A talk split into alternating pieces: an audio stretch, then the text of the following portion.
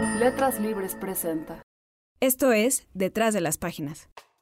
Todos los países, como todas las personas, tienen algo de lo que avergonzarse. A veces es algo que hicieron a sus propios ciudadanos. En ocasiones es una cosa que hicieron a los ciudadanos de otro país.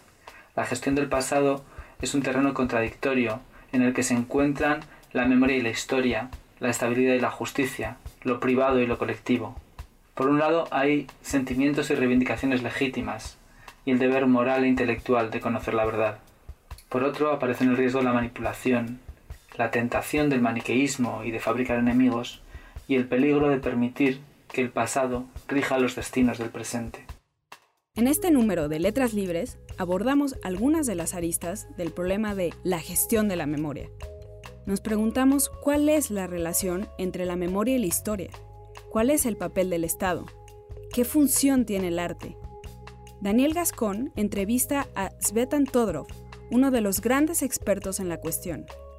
Julián Herbert escribe sobre el recuerdo enterrado de una masacre con tintes xenófobos en México. Patricio Pron ahonda en la relación entre la literatura y la memoria de la dictadura argentina. Y José Carlos Mainer analiza la evolución de la memoria de la Guerra Civil Española. Este mes también recuperamos un texto de Christopher Hitchens sobre Saul Bellow, que habría cumplido 100 años este mes.